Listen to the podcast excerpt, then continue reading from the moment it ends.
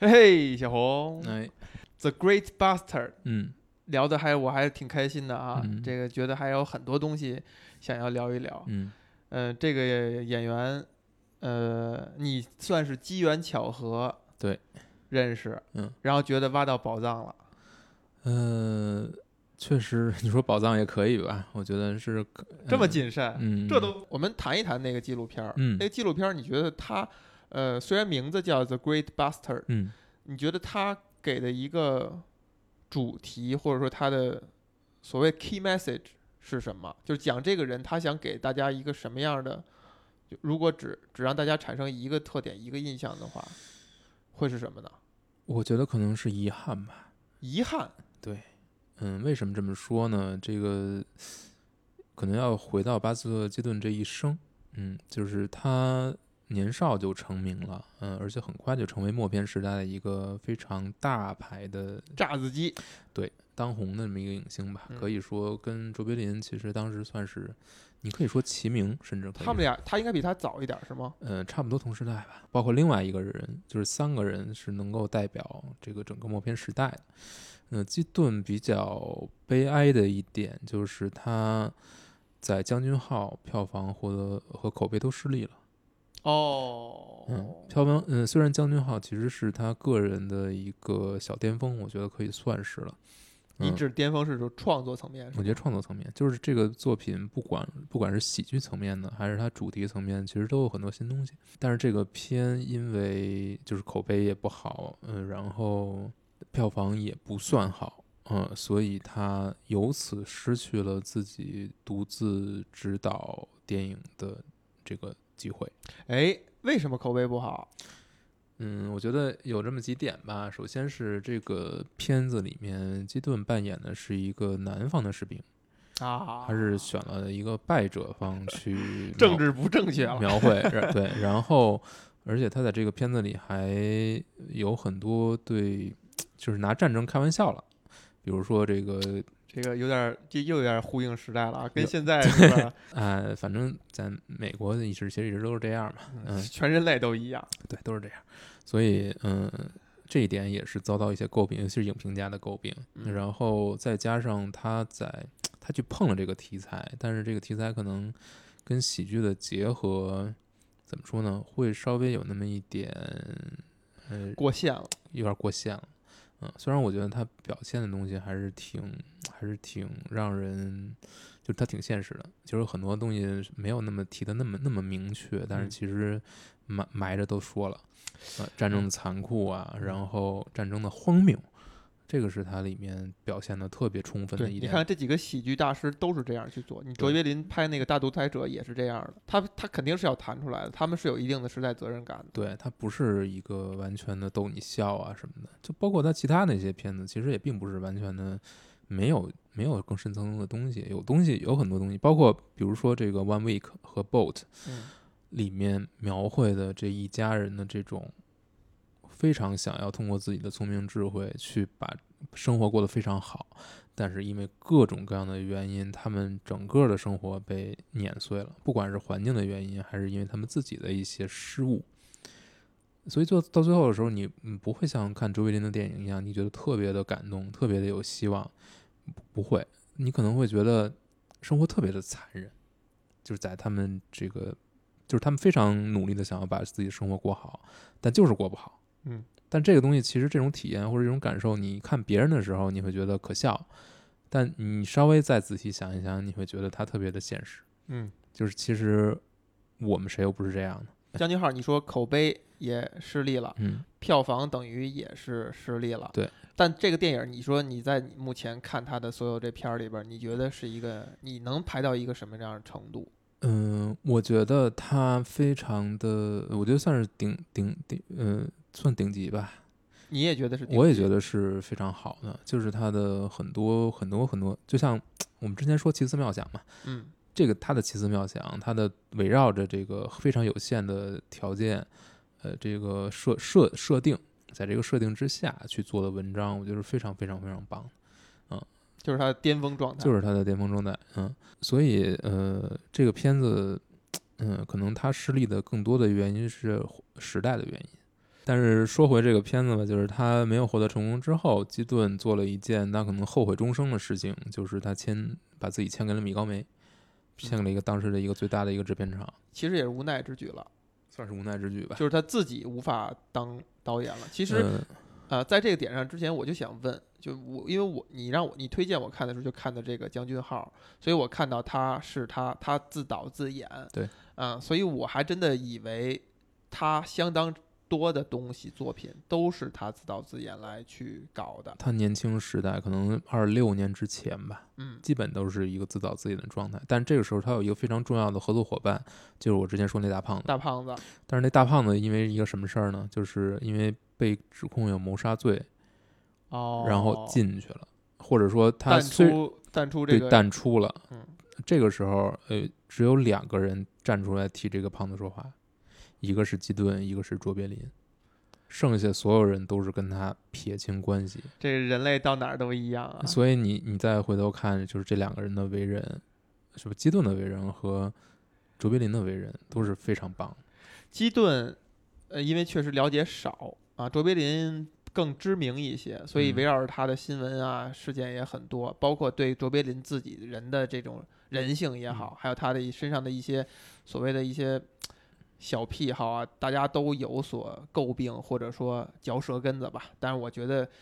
哎，这个实在没必要，你没必要要求一个人是一个完人，就是他只要在一些大是大非问题上，以及在艺术领域上又能做出这么大的贡献来，这就已经是一个非常伟大的一个人了。那基顿身上有没有什么除表演以外的其他的争议呢？签了米高梅之后，他失去了自己的这个所谓的创作的独自主性，所以很多时候呢，米高梅对他的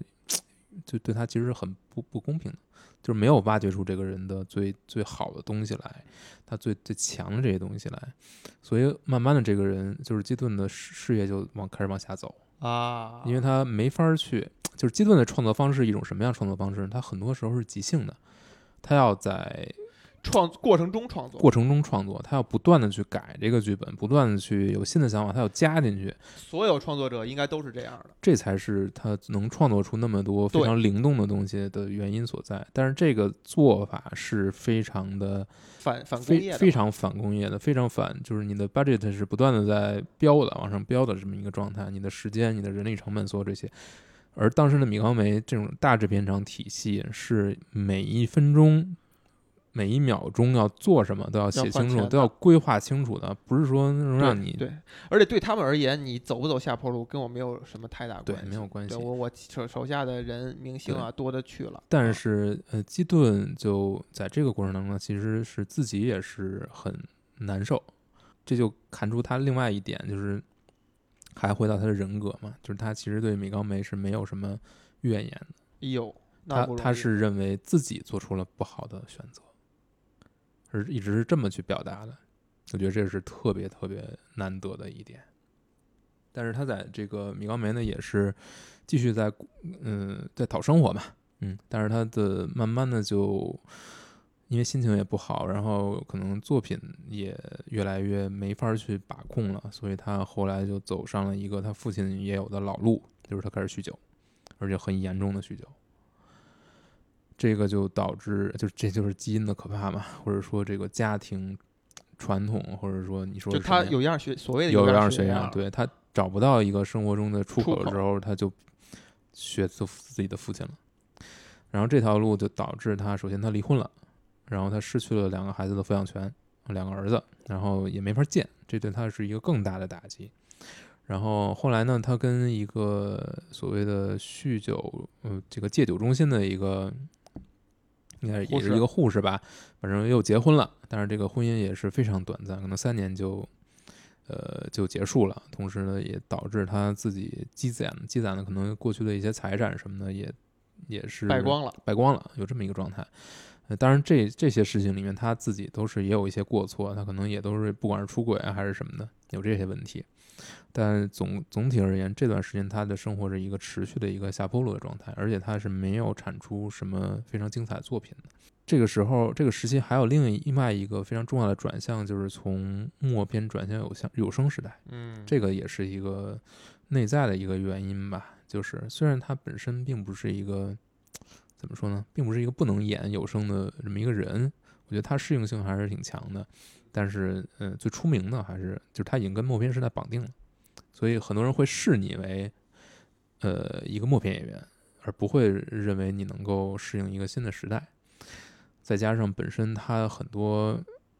他的创作的根基是源自动作喜剧，是源自于很夸张的这些东西，这些东西跟默片时代其实是更契合的。其实这些问题，咱们当初在聊那个电影艺术家的时候，很多问题是谈过的。嗯就这种转变，它它太复杂了。对，让让这个电影多了几个维度，多了一嗯些可以表现的东西，它势必会稀释，呃，创作者也好，还是商业目标也好的，就稀释这个东西。嗯以前你的空间很狭小，你只能靠人的表演怎样？你像我，你给我看《将军号》的时候，连声儿都没有。嗯就只能靠人的表演、靠画面来去吸引人。那这个人他的特点就会完全被放大，你也会指着他去创作。嗯而当条件扩宽了以后，尤其是又引入到这个制片厂这种环境下，那当然他会选择分分散风险，以及从多个维度去就创造这些奇观性吧。怎么说呢？这就是他的人生的一个重要的转折点，就是他失去了创作自主权，然后慢慢的被这个制片厂埋没了。嗯，后面也没有什么特别多的作品吧。呃，真正被重新发现，可能已经到电视时代了，啊，就是他会重新的去来到电视上去，呃，接表演一个小片段，参表演小片段，小品，对，然后包括他会去拍广告，他的广告呃都是非常短的这种嘛，但是会能把他的这种才华发掘出来，因为这个是命题作文，或者说给你小空间小小的空间是非常可控的，嗯、所以他慢慢的很多人呢也也重新在发现他，尤其是电影行业，这个时候已经跟过去有了一段距离了，他可以重新去看呃默片时代到底是一个怎么样的状态。就是说，电影行业可能已经完成这种过渡，我已经在已经变成了一个完全的有声为主，甚至有声已经很长维持了很长一段时间，十年二十年的。那可能这个时候再去看默片时代，会看他对现在有声电影的这些影响，你就会发现，呃，巴斯特基顿是一个里程碑式的人物，你是跨不过去的。嗯，这个时候人们才开始注意到他，所以到应该是五八年吧，他是真正的，他是接受了应该是奥斯卡的终身成就奖。我觉得这个特别有意思，就是他接受这个奖的时候，底下的人呃站立鼓掌十分钟，就是但是他自己完全无法理解。他说：“我就是因为年轻时候拍了那么点儿电影，但这些电影竟然有这么多人影响了这么多人，大家对他能够这么多年之后还认可他。底下人都是行内的，肯定都是受影响的。对，嗯，就是其实其他领域也一样，就有很多很多人他站不到前台，他呃受众是不认识他的，但是他对行业内的人的影响可能是非常非常大的。但这个其实就是怎么说呢？这个时候他已经有第三任妻子，也是一个米高梅的一个模特吧，还是演员？呃，舞舞蹈应该是跳舞的，那还挺好。嗯。然后这两个人就是携手走到了最后，晚年就是晚年还还会有一些产出嘛，嗯也还算不错啊，也还算不错的一个结尾。但是你怎么说呢？你你就会永远去想有没有另一种可能，就是如果他没有签给米高梅，如果他能够继续自己的创作，他还会创作出什么东西来？他到后来的光环是不如，应该是不如卓别林的，肯定是远远不如卓别林的。对吧？就是当初曾经齐名的人，或者引领了一个时代的人，嗯到后来差别还是很大的。但是我觉得特别让我佩服他的一点，就是晚年的时候，他其实有过这个自己专门的电视节目，有过一哦档，但是他后来半途把它叫停了，就是他不做了。他给出理由是，呃，我没有那么多 fresh material，啊，就是他是他对自己有要求的。他是有要求的，他不是说我就是要为了赚钱，我把这个自己的过去的东西翻翻翻，没完没了的炒，不是这个样子。我觉得可能这个也就是为什么他会那么格格不入吧，在在这个整个体系里面，他他是是一个融不进去的状态，始终是一个融不进去的状态。你可能到最后，你恢复他的一些，不管是在这个脱口秀上，还是说拍的这些广告，你恢复他自己的一个创作的自主性，或者说他的完全的这种创意的掌控权之后，你你你看到他又恢复这种活力，就虽然他年纪已经老去了，但是他又能把自己的这种这种光辉能够再散发出来。嗯，这个是一方面令人唏嘘，另一方面也让人觉得可能这就是他，这就是他的命运吧。我在最开始问的你的那问题哈，就是这个纪录片的它的一个核心的一个点，你说遗憾，嗯，你觉得这个遗憾，它最后落脚到什么地方呢？你说说是遗憾，其实就是就是这个人的人生就是这个样子，就是这就是他的命，那就他就经历了这些。呃，我们可能永远会去想，如果如果他没走错这一步，他可能会实现什么？但真的会实现什么吗？也不一定，也不一定啊。但或者说他还能不能保持他自己的一个状态，也不一定。以及到后期你刚才提到那嗯几点，就是他能够很让人佩服的，嗯包括他最后的那个电影的那个状态，嗯也有可能他就到不了，有可能就变了一个就是另外一条。就谁都不知道，但是你，但是你会觉得，这个人不管他身处什么样的环境，就不管他的事业是如何的，他对于自己的艺术是有一个追求的，他他是一有一个一如既往的那么一个状态，这个状态就没改过。你觉得他追求的是什么？因为其实你看哈，你回顾他的来自于一个艺人之家，对这种艺人就是所谓的我们就撂地的，就是撂地卖钱的这种艺人之家，嗯，为什么会产生就是在艺术上的追求？Why not？就是他，我觉得他是在，首先他是来自这这个可能舞台，对吧？但舞台其实你同样要不断的去有新的东西出来，你要你要有新的料，你要有新的所谓的新的 material 吧。或者说，是不是只有这样才能够，就相当于 E 二代，嗯他才会在无论是因为什么心理，对于童年的反叛，对于父一辈的想要去挑战或者颠覆等等的一些心理，他才会愿意去思考，我能不能在上一代人基础之上，做我觉得我我觉得可能都没有那么复杂。不，他不是一个理性思考，就是我嗯哪天坐在那儿想想想清楚，他肯定应该是一，我觉得他会不会有一个潜移默化的，从一个慢慢的一种一种影响。我觉得是这样，就是他呃做这个事情，肯定很多是东西是潜移默化的，是受到影响的。那我觉得艺术就是这么一个东西，就是你真的进去了，你真的再去追求它，你再去去做它，你持续的在思考，你慢慢，那就是一个就是有有方向性的东西。不是，那就是我觉得那就是它的生生活方式，就是我生活方式就是我我要去做这个东西，就是一种你说是一种习惯也好，一种生活方式也也好，一种嗯那个东西就是才是他的生命。没有，我刚才我刚才嗯其实想问的那点是什么呢？就是如果说他要去他要去演的话，他要演的话，他也仍然可以，就仍然存在一条路，是我就嗯。怎么讨好你怎么来，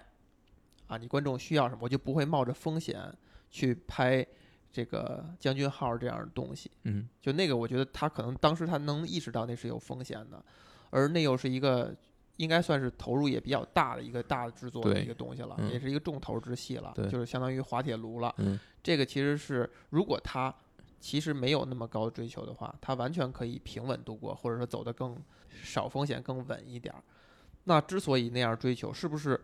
只要你认真做这个事情，最后所有人都是往那条路上去的？就是所有人都追求的是你做的这件事情的艺术的那一部分，除非你其实吸引你做这个事儿的，或者你做这个事儿的目的不是这个事情本身，而是这个事儿带带来的东西，嗯你名誉也好，什么金钱也好，甚至就是其他的好处也好，他才会很抽离，就不是奔着那点去的，而那个点是做每一件事儿的他唯一的方向了。我觉得可能是这样。就是如果他是艺术上有追求的，或者会用另外就任何认真做任何认真其做一个事，实不是不是嗯追求，就是我嗯认真做这件事儿，我只可能往这方向去做，因为我认真做，我总会想着我怎么能做的再好一点儿，哎，我怎么能做的不一样？这个东西还有什么突破？对还有什么点？对，即便是同样的材料，那怎么去把它演绎的更好？也是，所以就是这就是我觉得是一种身不由己吧。但这不是那种身不由，不是那种很被动的、很不乐意的身不由己，而是说它就注定是这样。就是一种呃，你说是命运的召唤也好，你说是呃我我我就是命中注定我要做这行，我要我要往把这东西做下去，我就可就是说到最后就是那就是这就是他的命，就是我他就要在这个方向上去追求下去，他要去不断的挑战，不断的去想，他的生活就是因为这个才有意义了。我觉得我下下边问的这可能稍微有点偏哈，就是嗯因为其实能做出这种能浮出水面的这些人哈，都还是具有大才的人，就是大才的人、天才的人，在我的认知里边，就是他做什么都应该能行，就是做就不能不是说做所有事儿哈，做一大类的事儿可能都会能做得不错，就比一般人要强。如果这是一个前提的话，你觉得他因为他的父一辈儿走这个相关的行业，对他来讲会不会是一种限制或者遗憾？就是如果他是去做另外一件事儿了，就没有如果嘛，只能这么说。嗯，但呃，首先我是我可能不同意你的一点，就是说，如果一个人，呃，怎么说呢，就是他是有大才的，他肯定能够在某一个行向，就是一定会能做成功。某很多方向，很多方向嗯方向都都有可能能。嗯、我因为那种那那个才华里边包含的成分啊，有一些是真的是所有行业是共通的。嗯对，但是，呃，我的理解啊，嗯、人这一生能成就什么，呃，很多东西都是靠机缘的。对，有非常多的东西是没有人能，就是你你确解释不了你就是确实很有才。你说基顿有没有才？他当然有才华，但是他就是很不幸，他就是选错了，他就是走到了另，或者说他没有，他被这个时代抛弃了，他没有没有机会再去做这些事情了。你说他有没有才？当然有才华，但是他赶上了。但是他以前留下了很多的作品了，然后他之后他也还在留下对好的东西，但是他可不可以做得更好？那肯肯定嗯就是有可能，成就有可能达到更高。有是有可能的，就是很有太多复杂的因素了，所以并不是说一个人他有才华他就一定能够出头，我觉得不是这个样子。那基顿已经相当于比还是以以对，但是但是他的才华可能可能远不止如于此，就只能这么说。但是这个东西都是命定论，就是我只能看结果，我不可能说推断出他可能会更好，甚至比卓别林的成就还高或者怎么样，呃，这都没法说。但我同意同意你说的一点，就是说如果他能在一件事情上去做好，那可能在其他事情上他也可以做好。他是从一开始就自己导自己演嘛，嗯，和那个大胖子其实是两个人联合制、联合创作，联合创作。在他们这类作品当中，是不是能把编导演区分开，就是分开？我觉得很难。如果是分不开的话，嗯其实不存在这个疑问了啊。嗯如果是能分开的话，他的才华相当于就是也有可能是被稀释。如果不稀释，他只干其中的一件或者两件，是不是这个事儿会做得更好？我觉得这个是值得思考的，就是或者说换换另外一个角度去问这个问题，就是他最大的那个才华、那个特点、那个擅长干的事情是什么？是表演，还是设计、编剧的这些能力，还是执行的那些能力？就是导演啊，执行的那个能力。嗯，首先呢，他在米高梅后期是没有做的，没有做演员，他是没有专门做演员专，门写 gag，就是写特技、特效，或者说这种这种小桥段吧，小桥段啊，这种特嗯，小细节。对所以他其实写过很多这些由别人来演的，也效果其实也是很好，嗯，所以他是属于一本身是一个多面手，其实。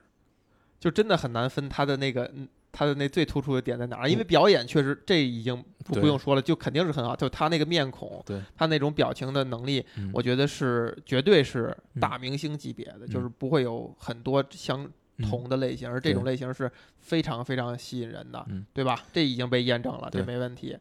那导演水平就其实很难，嗯嗯、就可能一般人很难识别啊，我很难论。但是你想，你又说他编剧，他后来他不红了，他还能靠这个东西谋生也好吧，还是怎么着也好，因为你想想，他应该签了这个制片厂以后，他应该也不便宜。对，如果大家呢还用他写这东西的话，就说明还是物超所值或者怎么样的。嗯，所以就是一个非常有才华的人，就是遭遇了一个很不幸的一个职业曲线，嗯，就是就是这样。你说他，嗯，如果专门做一点，他就我就做演员，但是他做演只是做演员的话，你能不就比如说出不了作呃品了就。也不是出不了，比如说《The Cameraman》这个这个片子，这个片子其实它，呃，你感觉的就是他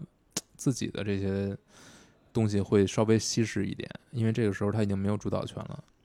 就没有那么多特别特别惊艳的桥段了，就这些东西少了很多。但是他个人的表演，就是这个人物的状态什么的把握的还是非常准的，也非常让你能够呃感到共情吧，我觉得。偏喜剧的，然后偏耍他个人的，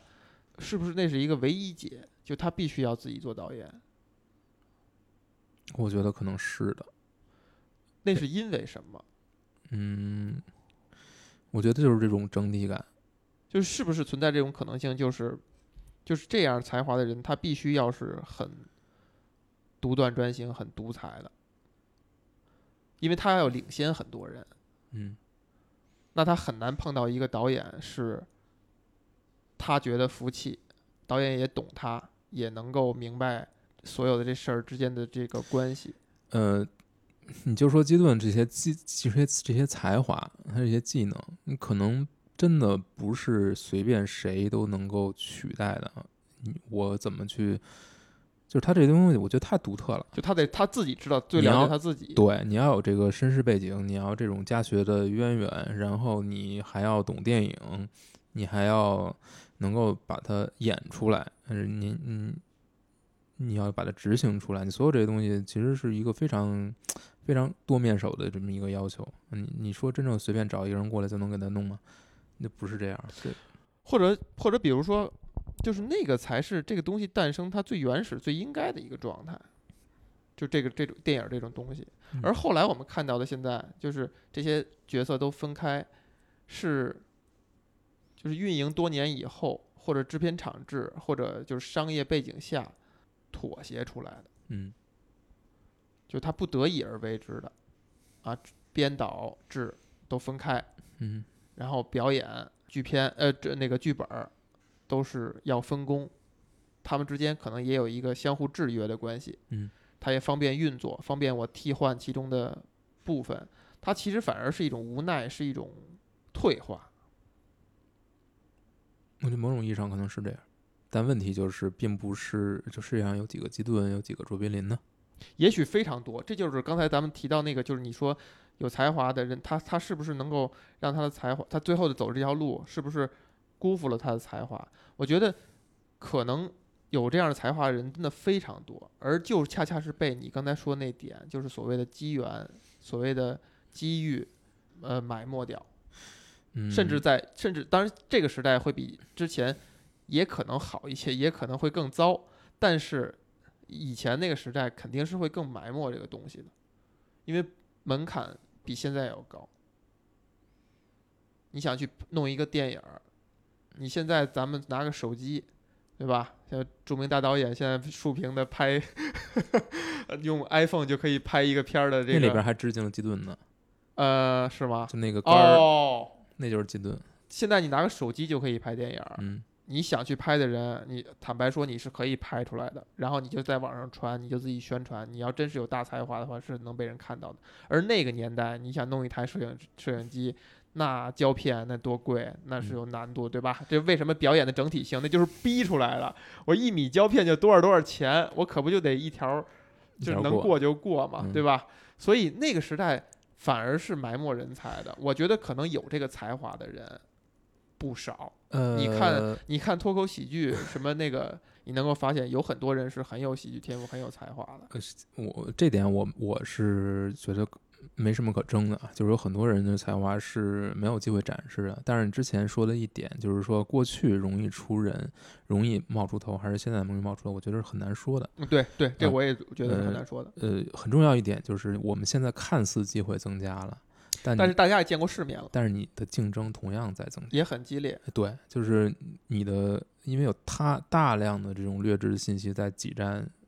其他人的时间和空间和你的注意力，所以真正有价值的东西能不能够脱颖而出，反而可能会更难，这就很难说了。就是就没有没有没有办法真正去对比这，因为这个东西太主观了。但是确实要考虑到这这一点，就是我们现在有可能更多人有出头的机会，但是也有更加海量的信息在挤占别人的注意力。对，那你要想从里面去分辨出好的东西，这个成本会更高。是我们倒回去那点，是为什么说到这儿呢？嗯能有几个卓别林，能有几个基顿？对就也许是很多的，嗯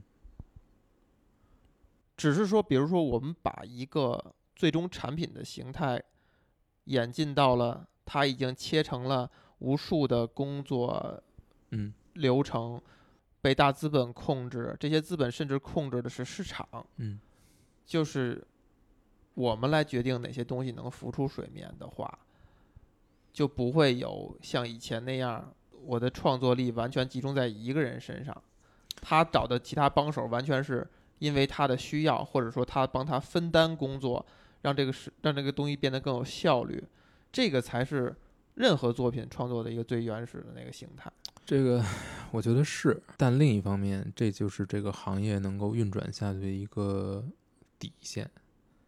就是把它流程化，把它可控，把它标准化。不管是哪个行，你看现在三 A 游戏一一样是这样，嗯一样是非常高度的同质化，高度的嗯可控。缝合怪，对啊，就是这个样子。你说它，但是，哎，真正的真正的所谓的作者作品，在游戏里行业又有多少呢？那怎么办呢？有没有什么解法？我觉得就是这就是一个常态，这就是，呃，虽然你看现在整个市场是这个样子，就是各种各样的熟悉的套路、熟悉的配方，但是，呃，依然是有这种出头的机会，依然是有有这些作者作品的空间的。嗯，不管是电影还是什么，我觉得依然是有的。你仍然有很多作品是这样，有很强的作者性啊。你说 Joker 是不是？你举 Joker 这个例子呀，很有意思，它确实能跟咱们今天 谈谈的这个对一下啊。你要真说 Joker 是一个有作者性的，它作者性应该是来自于导演，嗯，对啊，来自于那个这个宿宿醉的这个导演哈，他去磕下这个项目，嗯比如说花了几年用来说服这个华纳的高层等等啊，嗯我们看到这样的新闻，但是最终结果这个东西它的成品感又有很大一部分因素是因为那个凤凰凤嗯凰无法磨灭，就是嗯如果不是他演的话，这东西可能完全就变了。他嗯还能不能成立？他还是不是会是一个这么大话题性，甚至所谓的这个词汇就破圈了等等等等嗯这些东西，他还能不能到达这个程度就不好说了。我嗯觉得相当大的可能性是达不到那个程度。嗯那他就相当于是他们俩合着嗯创造出来的。嗯而华金其实在接这个东西的时候，他肯定是一个相对来讲被动的一个角色。嗯就是你只是你给了我一个活儿，哎，我这个人我要求很高，我把这个活儿完成的尽善尽美，做得非常好。嗯，他反而是一个借助了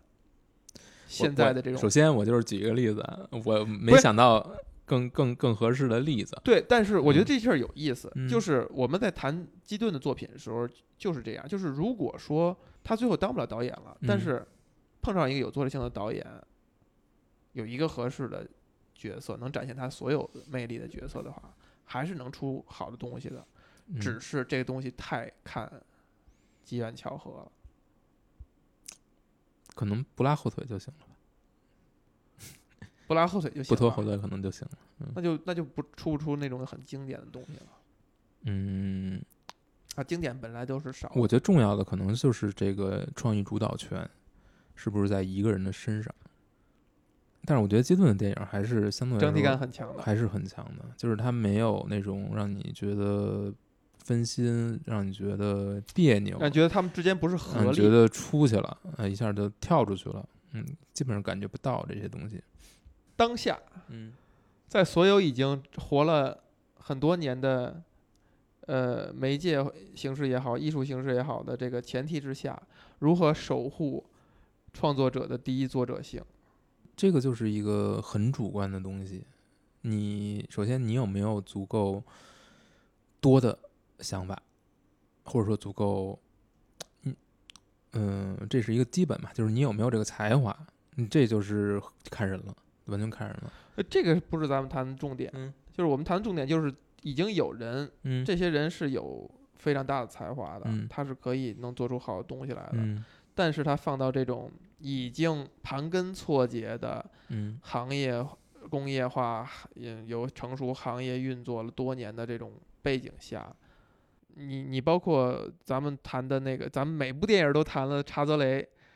也是在他先有之前有一个自己的黑白片儿的一个长片基础之上，他才有机会去导了一个《爆裂鼓手》的小短片儿。这个短片儿当然投入就很小，但他前提他也机缘巧合就与那个那个谁，就是与片中的弗莱彻合作，才能让这个短片儿非常吸引人，在一个电影节拿了好评以后，才能够有机会去把它嗯导成他心目中的长片儿。嗯长片儿成功以后，他才有可能去拍他最想拍的《La La Land》。嗯拍完以后又成功了以后，他才能够接这种类似于就是又红又专的任务，拍登月才能接这种项目，还嗯拍出了自己个人的嗯作者性在里边儿，也是一个周折的过程。但是虽然是周折，但是每一步都走的都踩对点儿了。这就是命了。我觉得真的就是命了。但你看，大前提就是他还是在纽约正经的学府学电影儿的。嗯，你说说这个要求已经被抬得多高了？嗯，是，但是总有例外，但是这个例外就是它的比例占多少了。但你想这些，其实我觉得是没有什么特别多的意义的，因为对于每一个个体来说，你自己会遭遇的，你的要面对的这些挑战都是不一样的。你你你你去看整个行业，你把视视角放在那儿。你去看，你觉得这个行业不公平，你觉得这个行业现在已经太复杂了，门槛太高了，或者怎么样，对新的创作者不友好。呃，我很有才华，然后我得不到足够的资源支持，没有人来认可。想这些是没有用的，他有各种各样的原因变成了现在这个样子。嗯，他要保守，他要是因为这种保守是可预期的。对对，嗯这个我觉得嗯肯定也不作为咱们对主要的要谈的点哈，嗯因为其实就像你刚才说的，在基顿本人身上呢，他也对于环境也好，对于公司也好，没有什么太多的抱怨，就对不没有谈太多这样的事儿。对，呃，归咎于是自己的选择的嗯呃错误。嗯这个点是真的是很让人佩服，这就是一嗯个创作者最好的状态，嗯就是其实身边的环境、你的条件也好，就是那个命的那个题。你改变不了的话，那他就是给你的命的那个题。你在这个命题之下，你是不是还能够做出一些东西，有所作为？嗯就跟你在电影里边，你给自己设了哪些线，设了哪些条件，嗯你把这个在这个框架下把这东西做好是一样的。我觉得都能激起一些人的那种，你说创作的动力啊，创作的激情啊也好。嗯。那你觉得在这个纪录片里边，你看基顿他本人他有什么他有什么遗憾吗？或者说他有什么追而未得的东西吗？这个片子里其实真正他自己是没有什么出镜的，就是我能看到的唯一的幕后，其实就是拍这个《Real Road》的时候，你能看到他在自己的这个房车里面，呃的这种状态，就是非常投入的那种，非常认真的这种状态。其他时候，你其实只能看到他的一幕影像。啊，所以你其实对这个人在他真正的生活或者他是什么样的人，其实印象比较没有什么模糊的你没有什么机会去看到，嗯，因为没有什么视对觉，的那个时候没有东西留下来。太早了，没有什么东西留下来。你你你拍电影都那么贵，谁还拍个人呢？对不对？但我觉得 还是这，你看这个人表现出来的，他能够在荧幕上表现出来，比如说最后他能表现出一种非常从容的状态，我觉得也是他个人的一种写照。我觉得可能到晚年，他很多东西是他其实内心很坦然、很平他静的。他很坦然，他没有做过什么，呃，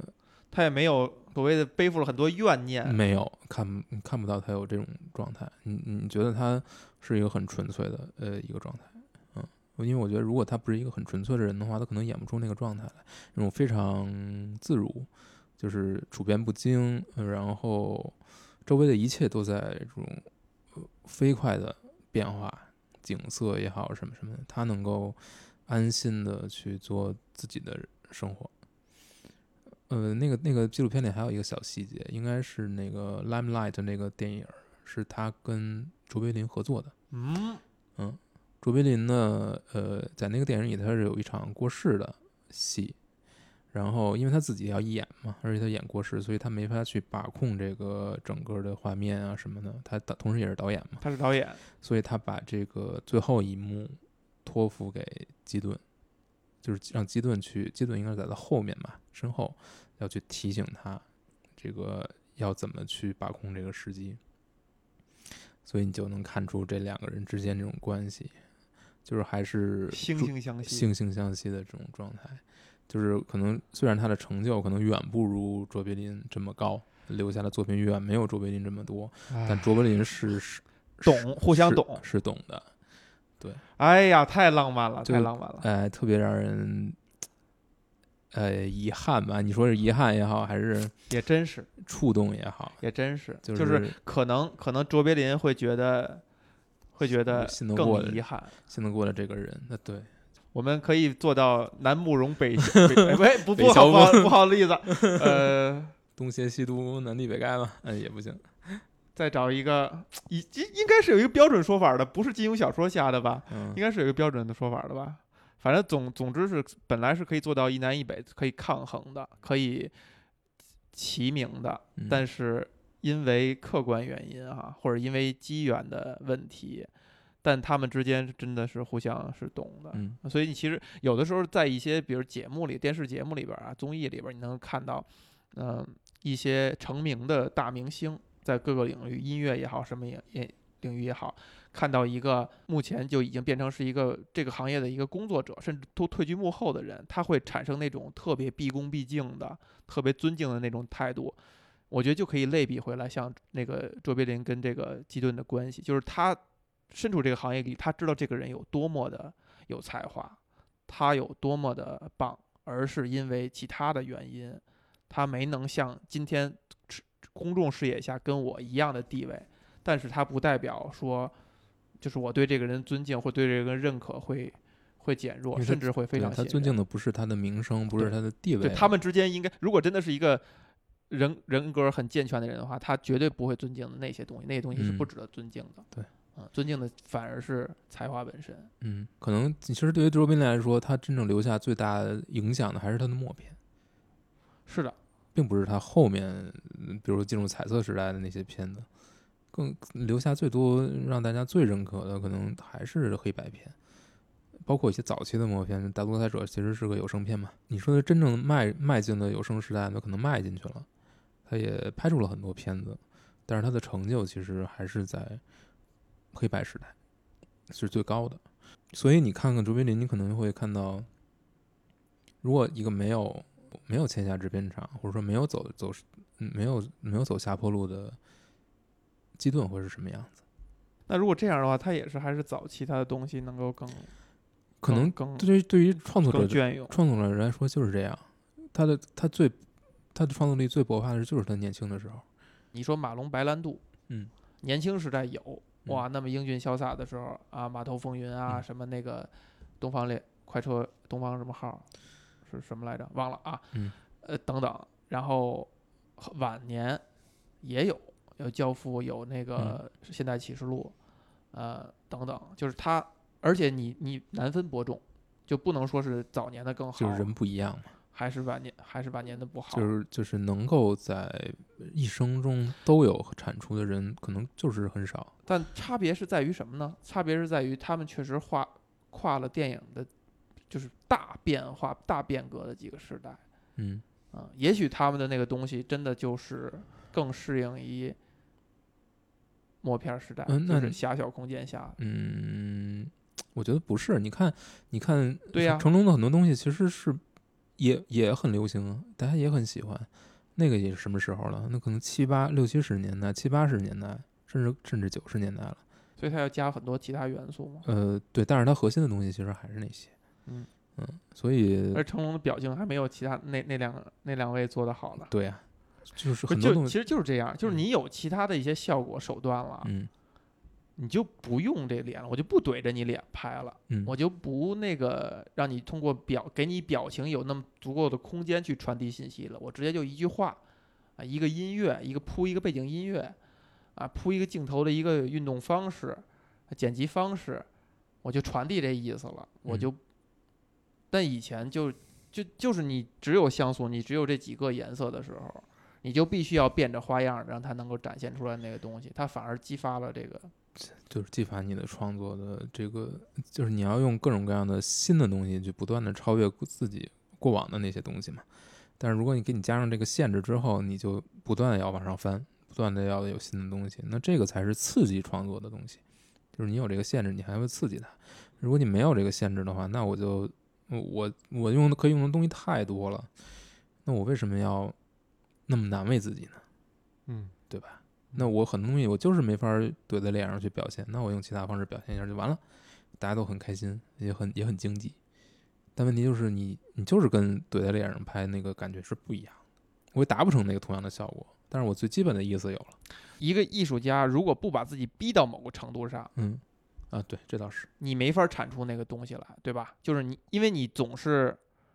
呃，你聪明的人嘛，艺术家就是你有才华人，他是聪明的人，他总会想到，哎，我用这么着，我就把这事情解决了。现在就是说，你这样不能用，你这样也不能用，你再解决这事儿，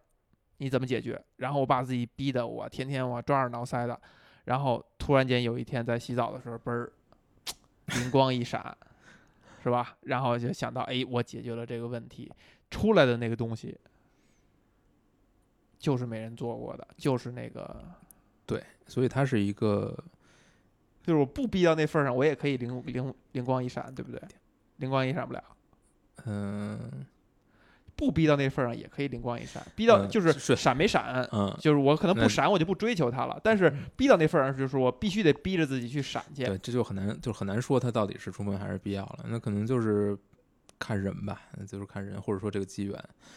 嗯，但是但是有一点可以确定的，我觉得就是，呃，抛开限制，完全去，你有你你你可以有无限制的有预算，你有无限制的技术去实现的时候，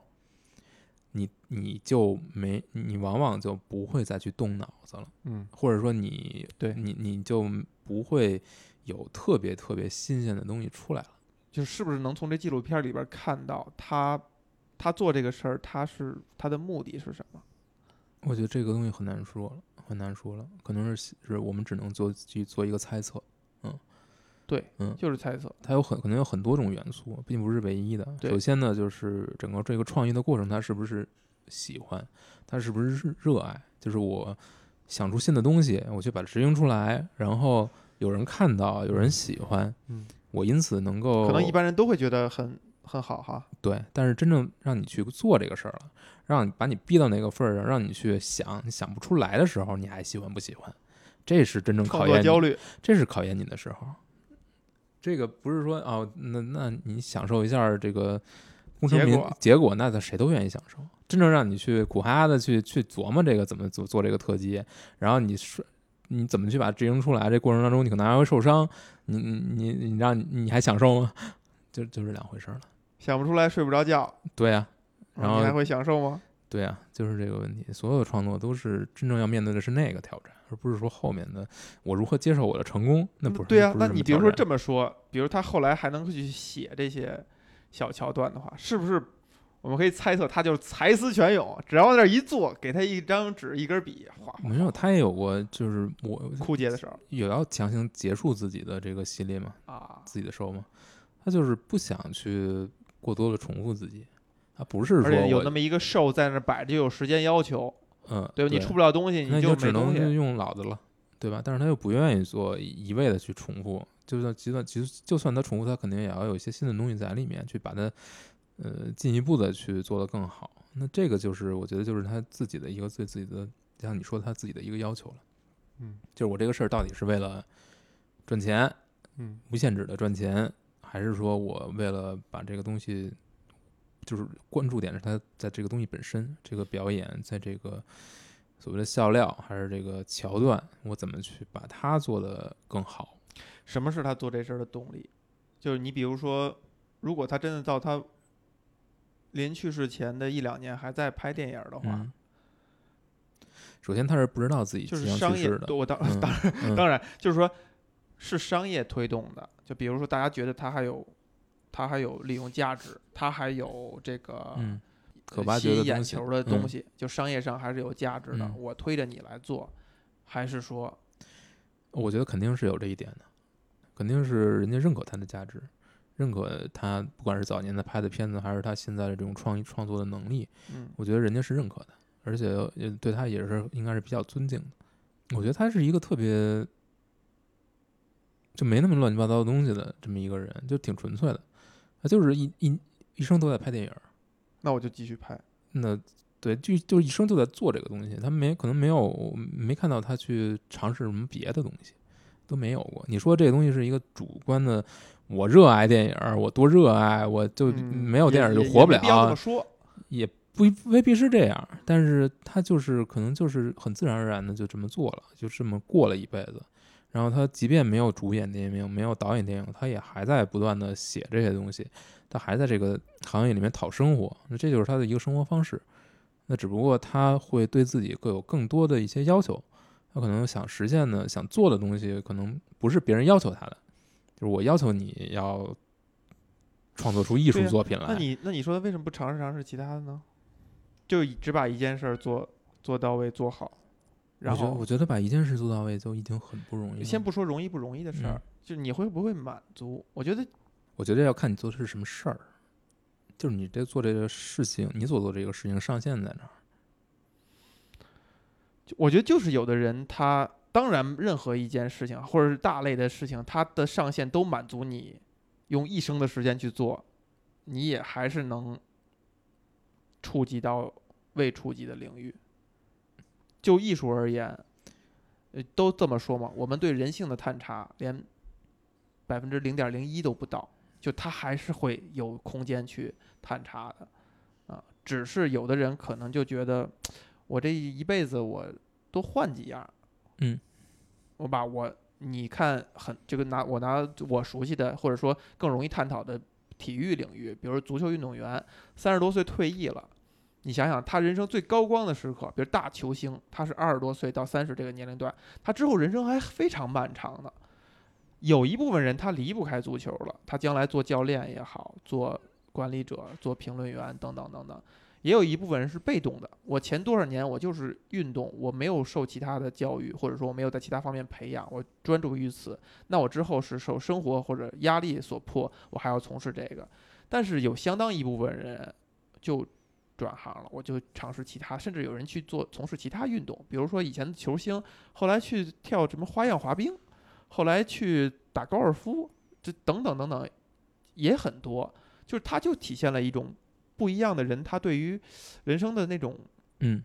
定义或者理解，或者说他那种倾向性，就是我我靠，我踢了二十多年球了，我还没腻吗？我还要跟他较劲吗？真的有人在退役之前他就会说了，说我退役以后我肯定不从事跟足球相关的，我肯定要去尝试尝试其他的东西。就是基顿就相当于其实是我可以满足于我就做这个这件事儿。嗯，我觉得他是，所以我说这个人就相对来说可能没有那么贪心嘛，或者他没有心思没有那么活络。嗯，他感兴趣的可能不是一个职业，某一个特定的职业，某一个特定的职业方向，某一个我就是说某某一件事儿某一个特定的职业路线，他感兴趣的可能是一种一种生活的状态，